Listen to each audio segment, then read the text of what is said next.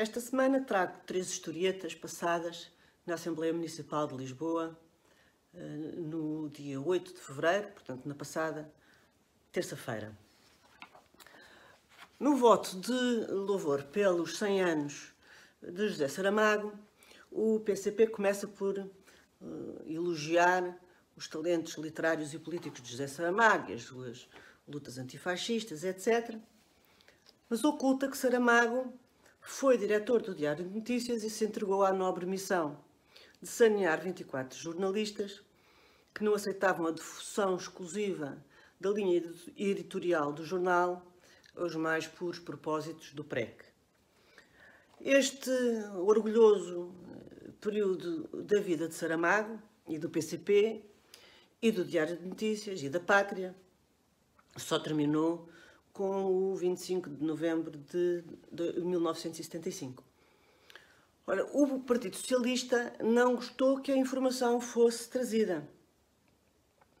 Em parte porque quer conservar uh, ternas as relações com o PCP e a cultura, aquilo que eles chamam cultura. E aproveitou para exibir alguma das suas virtudes antidemocráticas. É como se eu escrevesse uma, um documento sobre o Estado Novo e ocultasse a existência da PIDE. Bom, segunda historieta. Há um quartel de bombeiros na Avenida Dom Carlos I que vai sair dali. E há um espólio que foi sendo reunido ao longo dos anos e que inclui mais de 100, ve 100 veículos uh, históricos de combate a incêndios. Estes veículos estão abandonados, uh, alguns num quartel e outros uh, num armazém perto de Chabregas, ali na Matinha, em condições absolutamente miseráveis. Uh, o armazém está a cair aos bocados e estes automóveis dividem o espaço com a chuva, o bolor, os ratos, os pombos e o cocó dos pombos. No teto, as traves de madeira apodrecidas já não são propriamente uma, um elemento estrutural e passaram a ser uma ameaça. E no, no pavimento as poças de água embaciada com penas e penugem e pó eh, já nem sequer refletem a cor dos automóveis porque eles próprios também estão cobertos de lixo. Ora, a Câmara Municipal de Lisboa foi governada pelo Partido Socialista durante 14 anos. E nunca ao PS este assunto pareceu ter a mínima importância, a tal ponto que o deixou chegar até hoje neste estado em que chegou. Uh, há quem queira que o quartel da Avenida Dom Carlos I, uh, uma vez desocupado, passe a uh, funcionar, seja convertido no Museu dos Bombeiros, mas este quartel não tem espaço suficiente. Terceira historieta. Havia uma concórdia praticamente assente sobre uh, a seguinte ideia. Uh, o Conselho de Administração do Metro devia ter lá alguém que conhecesse bem a cidade de Lisboa e, portanto, uh, era uma a, a, sugestão era de que a Câmara Municipal de Lisboa indicasse o nome de alguém. As pessoas estavam todas a concordar, os partidos estavam mais ou menos a concordar, mas o PS achou que não.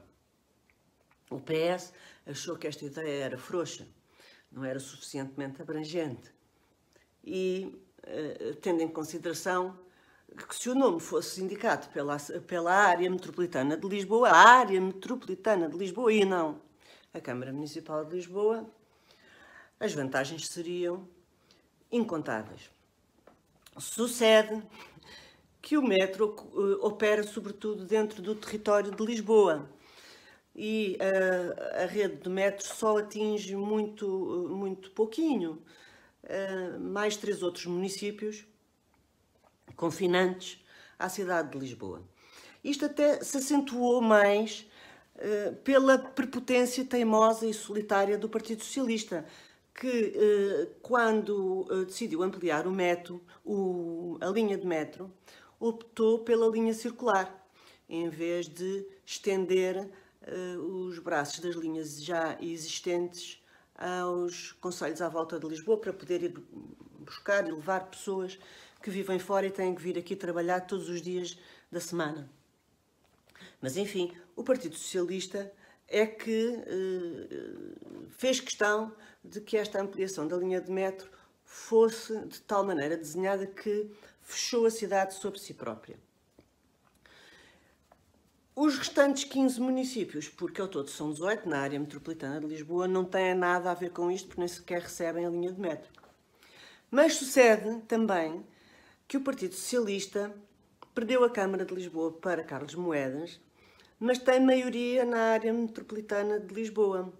E, portanto, se o nome fosse indicado pela área metropolitana de Lisboa e não pela Câmara, lá estaria perfilado no dia seguinte um competentíssimo administrador que, de acordo com todas as formalidades, seria militante do Partido Socialista. Foi pena porque esta sugestão uh, extraordinária uh, por pouco passava. Uh, mais valia que o Partido Socialista reconhecesse que acha que o, o Conselho de Administração do Metro lá devia ter um, um administrador indicado pelo partido e chegava à Assembleia Municipal e dizia assim: Meus senhores, nós achamos que o Partido Socialista é que uh, tem uh, bons administradores e bons gestores e nós estamos convencidos que por estas razões assim assim uh, devemos ser os únicos a indicar administradores para as empresas públicas e nós votávamos as coisas sabendo o que é que com, com toda a certeza, ou com muita probabilidade, concordando com o Partido Socialista, como é uh, costuma acontecer em Portugal. Não passou.